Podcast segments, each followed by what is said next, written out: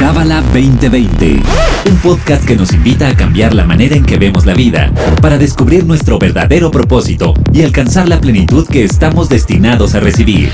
Pareja, familia, negocios, astrología, espiritualidad.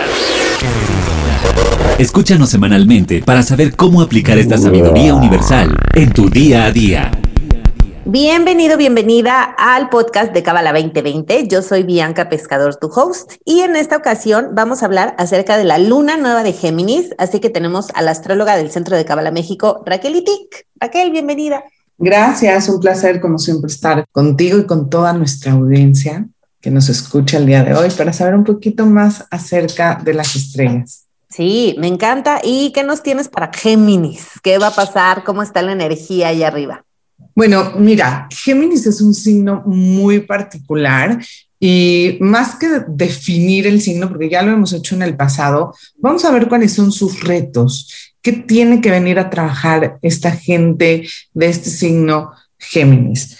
Sabemos que Géminis es el signo más rápido del zodiaco, está regido por Mercurio, que es el planeta que va más rápido de todos los planetas y es el más cercano a la Tierra. Y en esta rapidez, pues así también es el signo.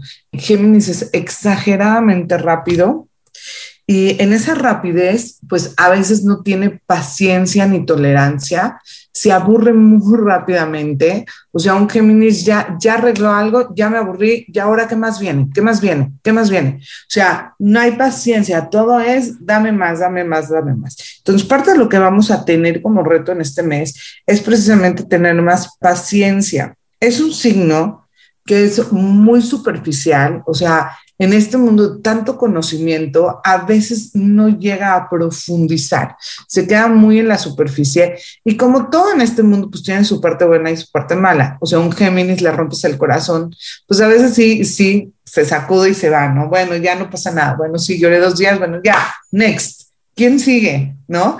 Pero en esta parte superficial también a veces en el conocimiento o en las relaciones, no profundiza, no conecta y no termina de, yo le digo pegar el chicle, ¿no? Cuando no hay sentimientos y como es un signo de aire, le falta esta parte de conectar a nivel emocional. Como todos los signos de aire, les falta un poquito esa parte de ser más emocionales y eso te da también esa parte de profundidad. Entonces, Géminis también es un signo superficial y parte del reto es en este mes poder conectar, no nada más entre las personas, de una forma profunda, también en el estudio y en todo lo que hagamos. Es tan rápido, Géminis, que no para para ir más adentro de las cosas. Otra cosa que les cuesta mucho a los geminianos es el compromiso. Siempre hago el chiste que un Géminis, ¿no? Este, trabaja en Coca-Cola y usa la camisa de Pepsi no puede, no puede finalizar y comprometerse al 100%. Es como tener un pie adentro y un pie afuera, eh, ir a una fiesta, ¿no? Y, medio entrar en la fiesta y tener el pie afuera por si me quiero salir corriendo. Porque hay, hay esta parte que les cuesta de comprometerse. O luego la gente que tiene muchos años casados, ¿no? Géminis, oye, ¿y si será este, mi alma gemela después de 30 años de casado? Entonces, siempre hay esta duda y esta inseguridad, si será, no será, qué será. Entonces, parte del reto de Géminis es también tener esa certeza y casarte, casarte con la idea, casarte con la persona, casarte de comprometerte al 100. Entonces, como nunca están seguros, no se comprometen al 100% con nada. Entonces quedan siempre como en el aire. Yo aquí el consejo para este punto es, pon tu 100%, no importa lo que dure, no importa que ese trabajo dure cinco días, no importa que esa relación dure un mes, pon tu 100% y ve si sí es o si no es. Pero si no te comprometes al 100, es muy difícil que te des cuenta si esa relación es para ti o no. Y en este miedo de quedar amarrado a algo para siempre, hay Géminis y Apani que dicen, no, prefiero no. Entonces es como darte ese chance de realmente apostar todo a algo para que saque sus frutos y para darte cuenta si es para ti o no. Otra de las cosas también muy de Géminis es esta parte de la indecisión que ya lo vimos ahorita, pero es en todo, no nada más es en la pareja o en el trabajo. Como tiene miedo de equivocarse y de cometer errores, a veces no, no se compromete al 100%. Y un ejemplo también muy fuerte de los geminianos es, por ejemplo, se pone una camisa y le preguntan a 100 personas, ¿y qué te parece esta camisa? ¿Y te gusta esta camisa? ¿Qué, ¿Qué, opinas de la camisa? Entonces tú les das la opinión y ya después del 10, ¿no? Ya no saben si les gusta a ellos o no. Entonces también parte del reto es entender que tienen que seguir su corazón y su corazonada y su, su parte de intuición todo lo quieren resolver a través del conocimiento y a veces por ahí no va, a veces también tienes que no ser tan racional ir hacia la parte interna y conectarte, pues lo que decíamos antes, ¿no? Con la parte del sentimiento y en esta parte, con la parte de la intuición. Y ahí vas a encontrar tu respuesta, no todo está en un libro. Una cosa muy chistosa de los geminianos es que, por ejemplo, alguien muy estudioso, ¿no? Porque les gusta mucho estudiar. Entonces dicen, bueno, tengo que dar una charla acerca de este eh, subject y la verdad no sé bien, entonces tengo que hacer una carrera entera para poder hablar de este tema. Entonces es como nunca terminan de estudiar y por eso digo que son superficiales, o sea, sí son muy estudiosos, pero cuando tienes demasiada información y no profundizas en un solo tema, te quedas como perdido, ¿sí, me explico? Y ahí es como esa parte de superficialidad. Entonces, tengo que estudiar otras cinco carreras para poder hablar de este tema y tengo que leerme otros cinco libros y tomar otros tres cursos. Entonces, también un poquito de confiar en ellos mismos, de la sabiduría que ya tienen y llevar el conocimiento a la experiencia. Eso también es algo que les cuesta mucho trabajo a los geminianos. Es como son máquinas de absorber conocimiento, pero al final del día, ¿qué hacen con él? En un sentido es, siempre voy a necesitar aprender más, saber más. Y en verdad es confía en lo que ya sabes. Eh, Géminis va a aprender a través de los libros. Por ejemplo, quiero saber acerca de Japón, pues me voy a leer cuatro libros acerca de Japón y voy a entender toda su cultura y cómo son, pero no se atreven a ir a Japón a experimentar, a vivir, a estar con la gente y, verlo en, eh, en una experiencia personal. Eso es la diferencia de Sagitario. O sea, acuérdense que Géminis tiene como opuesto complementario a Sagitario. Y Sagitario representa los viajes largos, ¿sí? Y este lugar de quiero tener la experiencia y confío en mi intuición. Entonces, parte de lo que Géminis viene a aprender, confiar en la intuición y hacer del conocimiento una sabiduría. ¿Cómo se hace eso? A través de experimentarlo, de pasar por las vivencias y hacerlo tuyo. Entonces, ahora ya ese conocimiento se convierte en sabiduría. ¿Sí? Entonces, no, no es ser ratón de biblioteca toda una vida y querer más información, más información, pero ¿qué haces con esa información y qué tan profunda es esta información en tu vida? Entonces, para un Géminis le queda bien eh, voy a hacer una carrera y me voy a especializar en algo específico y hasta no llegar a ser un máster en eso, no voy a tomar ningún otro proyecto porque Géminis es versátil y puede hacer muchas cosas al mismo tiempo, pero como dijimos, es tanto que no profundizo. Y eso también quiero irme un poquito a la relación. Cuando un Géminis está en una relación, tiene que hacer que la otra persona sienta su presencia. Un Géminis puede hacer 20 mil cosas al mismo tiempo, ¿no? O sea, es versátil y es multitask. Entonces, le preguntas al Géminis, ok, no me estás poniendo atención, ¿qué dije? Pues se van a sorprender, les va a repetir qué dijiste.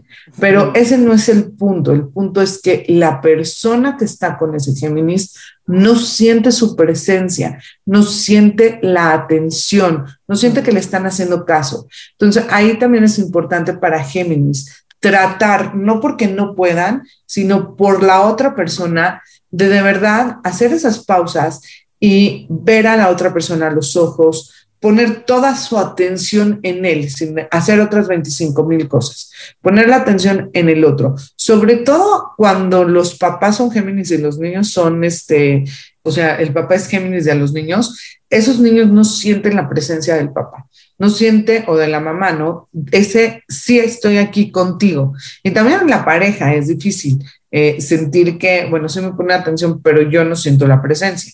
Entonces, ese es un gran consejo para los geminianos que les va a ayudar muchísimo, sobre todo en las relaciones. Me pasaba con mi papá, que me llamaba y yo estaba haciendo la clase de yoga, estaba limpiando el closet, estaba aspirando, estaba tendiendo la cama y como que, ya sabes, la videollamada y no le gustaba, o sea, como que me decía, ¿cuándo me puedes dedicar cinco minutos que estés sentada viéndome a mí?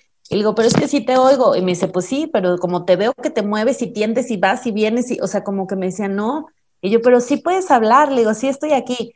Y ahorita que, que, ya no está, como que digo, híjole, qué importante hacernos esos tiempos, o sea, sí de verdad dedicarle a la persona, sobre todo si ya lo está pidiendo, ¿no? O sea, si no le hubiera molestado de, ay, tú sigue tendiendo tu cama que yo te sigo contando, pero el hecho de que me hubiera pedido activamente desde hace años de cuándo me puedes, aparte me mandaba mensajes antes de llamar, ¿cuándo me puedes dedicar 15 minutos que estés tranquila? Y yo, no, pues nunca, imagínate qué horror, o sea. ¿Eres Géminis? No, soy cáncer, pero soy muy activa. Eres muy activa. Es que no, de seguro tienes algo en Géminis por ahí, a lo mejor hasta tu Mercurio o algo está en Géminis, porque es, es esta parte de multitasking y, se aburren. Entonces, como se aburren de escuchar y de estar sentados, no pueden. O sea, acuérdate que, que dijimos al principio, son el signo más rápido del zodiaco. Ya de estar sentado ya me aburrí, necesito un reto constante. El reto de Géminis es un reto mental. Su mente todo el tiempo tiene que estar trabajando. Y es otro de los grandes retos es difícil que paren la mente. O sea, un Géminis a veces hasta tienen problemas para dormir porque su mente no para. O sea, ya llegó el, momento de relajarme en la cama y empiezan, ay, la lista del súper, ay, esto, ya hay el otro.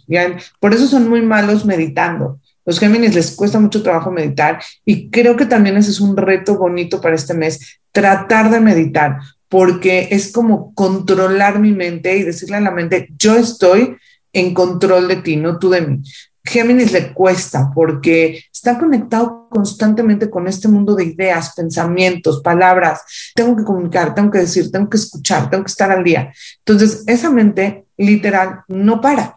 Entonces, ese es también parte del reto. Y en este mismo tono de lo que estamos hablando, pues son muy dispersos están haciendo algo, dejan a la mitad de esto, se van al otro lado, dejan a la mitad, como que les cuesta a veces también terminar, porque como están en tantas cosas al mismo tiempo, no tienen cierres, no terminan las cosas y obviamente, pues aunque ellos sientan y puedan hasta cierto punto este, poner esa atención, sí son muy dispersos y tienen inconstancia. En este mundo de, lo que pasa es que se aburren, sea, se aburren entonces en ese lugar, pues ya me aburrió esto, ya lo resolví, ya quiero algo nuevo, son muy curiosos. Entonces todo el tiempo andan buscando qué más, qué más hacer. Esto ya lo resolví, esto ya me aburrió. Entonces parte del reto también es esa parte de, pues de no aburrirse o de tenerle más paciencia a las cosas, ¿no? Eh, y terminar, ser constante en lo que hacen. Constancia también es una parte de reto de este signo.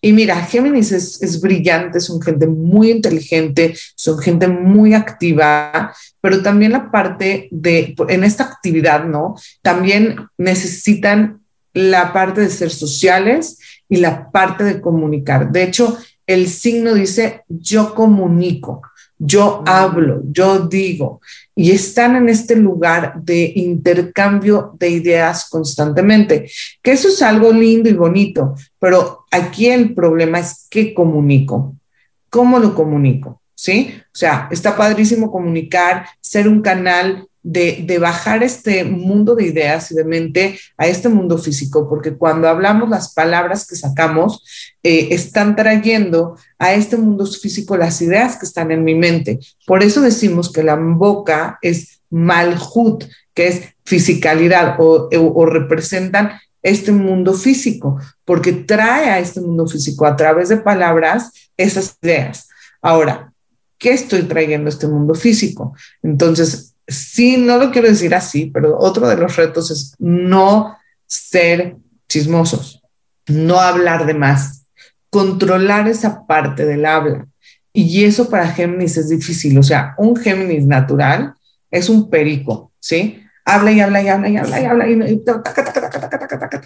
Entonces, poner un filtro un poquito más en qué hablo. Y no quiere decir que hablemos, eh, como decimos en Kabbalah, la Shona Ra o hablemos mal de la otra persona, pero a veces hablamos de cosas, como dijimos antes, superficiales, cosas que no tienen fondo. Entonces también tenemos que cuidar de eso. Si ya voy a gastar mis palabras, si ya voy a decir algo, que tenga algo con fondo, con eh, un mensaje, con unas palabras de bendición que le hagan bien a alguien. Y eso es lo que tenemos que cuidar eh, en este mes. Creo que estos son los retos del signo. Es un signo, como dije antes, vamos a hablar algo bonito porque ya es un, un signo curioso, versátil, inteligente. Géminis me gusta mucho porque, porque ve el otro lado. O sea, es, es si, si, tengo que pensar en un signo que se conecte con la parte de la amistad, para mí es Géminis y Acuario. Y, y Géminis es a nivel más de cuates, de amistad, de profundo, un poquito más profundo que Acuario, porque Acuario es un poco más frío y es más como social, pero a nivel grupos. Y creo que Géminis son súper amigueros, o sea, tienen una capacidad de ver a alguien en la calle, saludarlo, hacerse amigos, son muy eh, amistosos. Y, eso me gusta mucho del signo. Y también, como decíamos, ¿no? En, el defecto también está la virtud. Eh, el hecho que no se tomen las cosas tan personal, el hecho que fluyan, eh, que sean también, que puedan hacer muchas cosas al mismo tiempo, también es increíble, ¿no? Porque hay ciertos trabajos que requieren esa habilidad, son muy hábiles, em, son, no sé, es un signo que para mí tiene mucho que enseñarnos en este año, porque acuérdense que también allá arriba en el cosmos, el nodo norte está en Géminis y el nodo sur está en Sagitario. Entonces, eso, es muy positivo porque ahorita va a pasar Mercurio, Mercurio ya está en Géminis, Venus, que también está en Géminis, y eventualmente también el Sol se va a sumar a estos eh, a estos planetas. Y me gusta mucho porque pues ya venimos viviendo mucha tierra. Eh, salimos ahorita de un mes en donde tuvimos pues casi seis planetas en tierra, ¿no? O sea, Venus, el Sol, Urano, Plutón, Mercurio. Entonces, fue, fue el mes pasado de verdad, o sea, salir de Tauro, que es un mes muy arraigado a la fuerza de gravedad, que jala mucho la energía hacia abajo, este, ahorita con esta energía, la verdad es que Géminis es muy light, muy ligero. Siendo signo de aire, pues nos conecta con esta ligereza, con este lugar de no me tomo las cosas a pecho, fluyo con la energía y estoy dispuesto a flexibilizarme y adaptarme, que eso me encanta de los geminianos. O sea, a donde los pongas, van a fluir. O sea, agarras un Géminis y lo pones en una choza o en un hotel de 100 estrellas, ellos se van a divertir, se van a pasar bien, van a ver la parte buena y positiva del asunto y se van a adaptar. Y eso es lo que está hablando mucho la tonalidad del año. Con el nodo norte hacia Géminis, es lo que nos dicen, adáptate, fluye, no te enganches. Y la parte más bonita, como decíamos, es muy amistoso.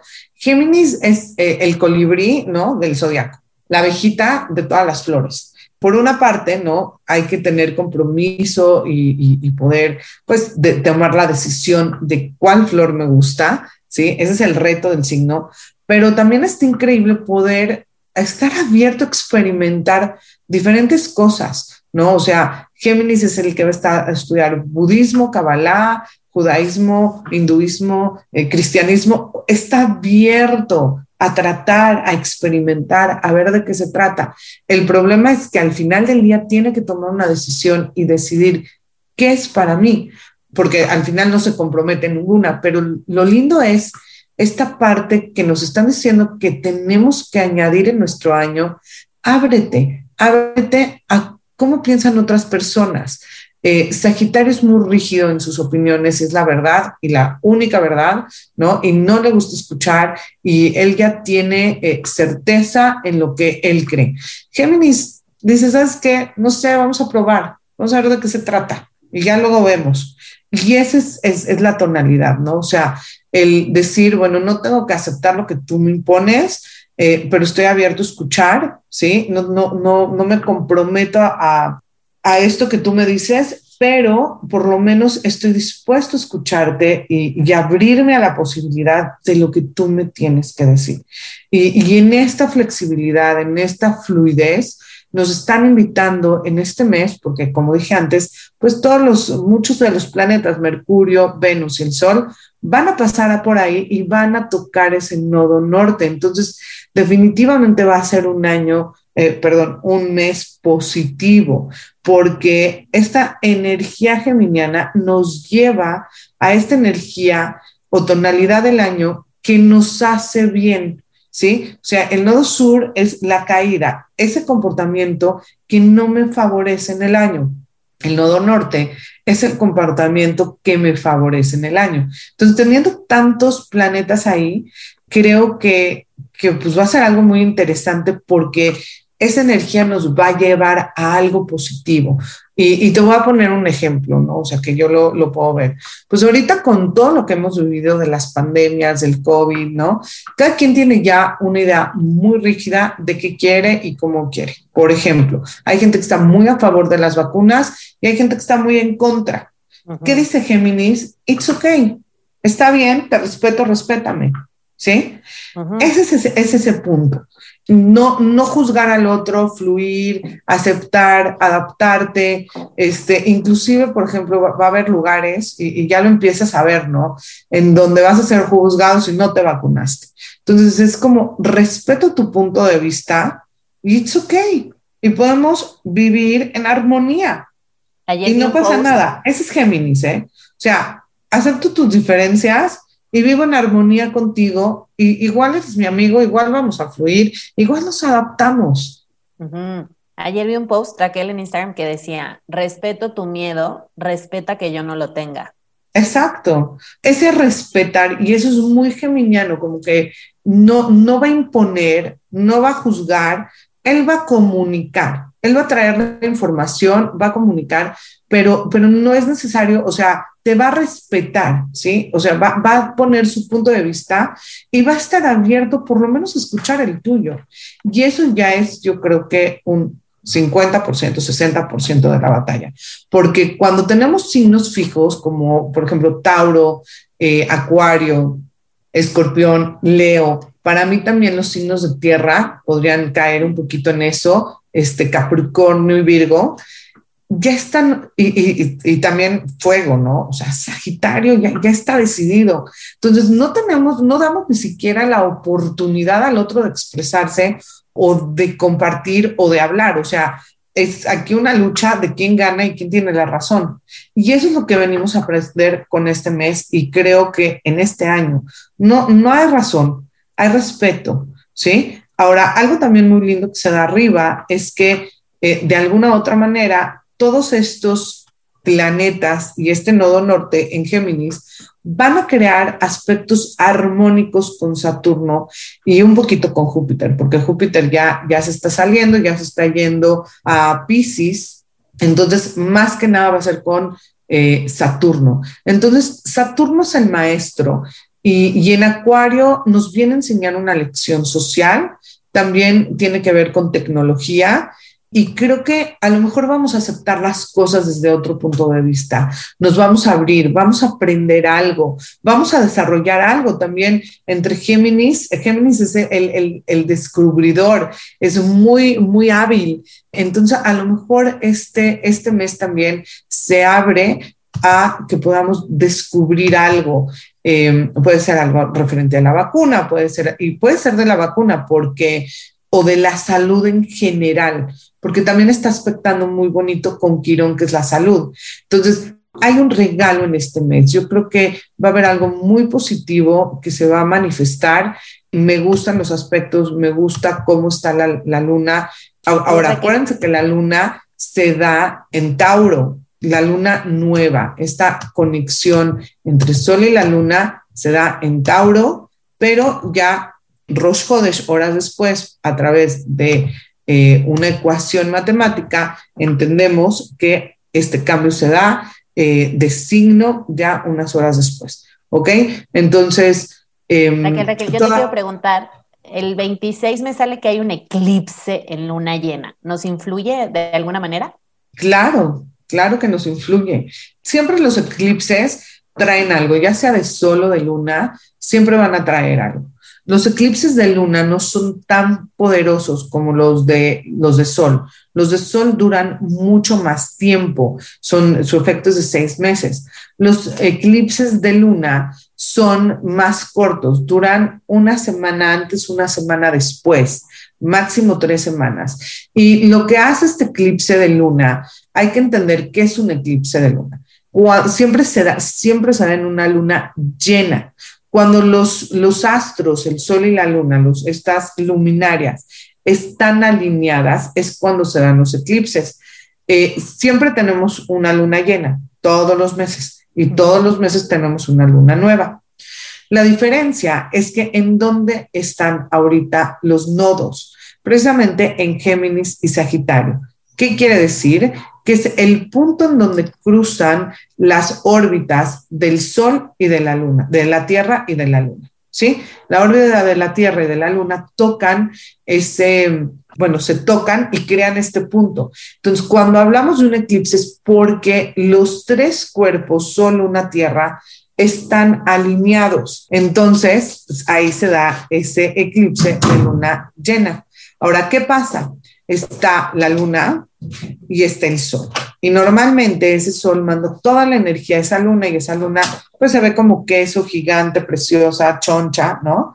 Y cuando es un eclipse es cuando la Tierra pasa entre estos dos astros. Entonces, por una parte es algo que se va a consolidar, que va a suceder, que va a llegar a su parte más elevada y a su culminación. Y al entrar la Tierra corta esa energía. Entonces, digamos que si algo espectacular, siempre recomiendo hacer una, una fiesta en este momento, en, en una luna llena. Bueno, pues si va a ser espectacular, pues ya no cumplió y ya no llegó a ese lugar, ya no tuvo ese esplendor. Ahora, también es un reflector la luna llena y lo que hace es sacar a la luz, ¿sí? Cosas que estaban escondidas. Entonces, por ahí llega una noticia, y más con Géminis, ¿no? Por ahí nos llega una noticia, por ahí escuchamos algo, algo que no sabía se revela. Entonces, es, un, un farol que saca hacia afuera alguna noticia. ¿Quién va a ser más afectado por esta energía? Pues la gente que tenga algo cerca, ya sea del sol, bueno, más que del sol, la luna, ¿no? Porque la que recibe esta energía es la luna. ¿Sí? Y la luna va a estar en Sagitario, el sol va a estar en Géminis, la luna va a estar en Sagitario. Entonces, como que esa luna de esplendor, pues no llega a ese punto tan elevado. Otra cosa importantísima, ya para irnos, porque ya se nos está acabando el tiempo, es que el día 14 de mayo Júpiter entra a Pisces. Y la verdad para mí eso es increíble, porque Júpiter y Saturno en Acuario pues son muy fríos, muy rígidos hasta cierto punto. Sí vamos a ver pues avances en la tecnología, este, más compromiso social, pero al salir de Pisces nos da más calidez. Acuario es un signo muy frío y al entrar Júpiter en Pisces, pues nos va a dar esa empatía, esa conexión con el otro, esa suavidad que no hay mucho en, en los planetas exteriores que marcan mucho la tonalidad del cosmos, ¿no? O sea, de Júpiter para arriba, porque son los que no cambian tan rápidamente. Entonces, casi todos estaban en eh, Acuario, o luego tienes Urano y Plutón en Tierra, y nada más teníamos a Neptuno ahí en Pisces. Y, el que entre ahorita este Júpiter en Pisces, pues va a traer esta suavidad, va a traer momentos más de meditación, más de, conectarnos con una parte interna, más de unión, pero de unión como esta parte sublime de entender que todos somos uno realmente. Entonces, este cambio me gusta. No se va a quedar ahí mucho tiempo, se queda ahí nada más dos meses, pero hay que aprovechar estos dos meses que traen mucha calidez. Después de siendo un periodo de frialdad con tantos signos en tierra y en aire. Entonces, este, este Júpiter en Pisces pues nos va a traer un poquito más de calidez, ¿no? Y eso me gusta mucho. Ah, Raquel, pues muchas gracias. La verdad es que súper buena información, poderosa para tomar acción y que no seamos víctimas de las estrellas, sino que al contrario, tengamos esta conciencia.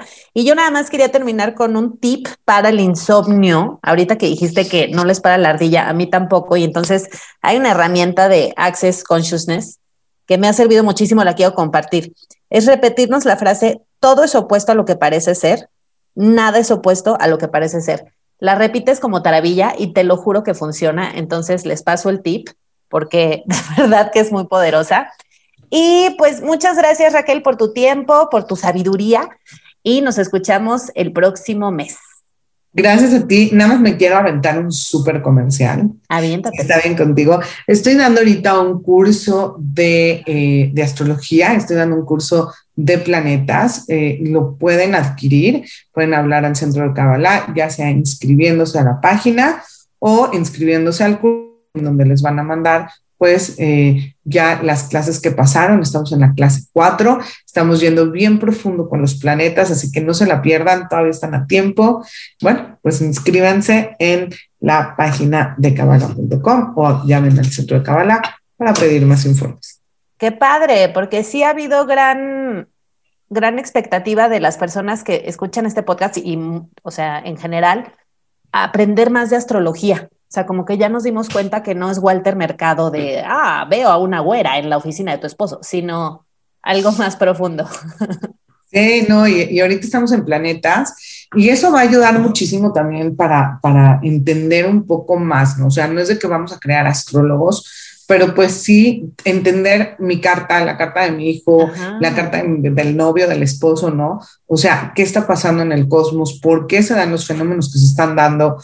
Este, y, algo muy chistoso, mira, sí, sí voy a aventar, ya sé que ahí acabamos, pero este, apenas dije, ¿no? Este, Urano está en Tauro y hay muchos planetas que están pasando por ahí, fue hace como dos semanas, y van a ver hasta cierto punto un poco de desastres naturales y mira lo que pasó, o sea, este, acá en México se cayó la vía de un metro, ¿no? Un metro completo se cayó, en Israel se cayó este, en, la, en la tumba de Rabbi Shimon también un puente. Y no es de que somos adivinos, pero cuando entiendes cómo opera el cosmos, pues entonces te das cuenta y más bien estás leyendo eh, una energía que está latente. No quiere decir que algo terrible tenga que pasar, pero Urano es el cambio, es el movimiento. En Tauro tiene que ver con la Tierra, ¿no? O sea, con este, este movimiento de la Tierra. Y mira, pasaron, que es la Tierra, el piso. Entonces pasaron dos eventos eh, muy claros referentes a esto, ¿no? Qué cañón. Sí, muy desafortunado eso. Muy bien, Raquel, pues muchas gracias. Te mando un saludo hasta allá, donde estés, en tu casa. En mi casa. No estoy tan lejos. Escuchamos eh, el próximo mes con la luna y la próxima semana con otro tema de gran interés. Adiós. Gracias, bye bye. Bye. Este episodio fue traído a ti por el Centro de Cábala México. Síguenos en Instagram como Cábala MX. Visita elige el idioma de tu preferencia y entérate de todos nuestros eventos.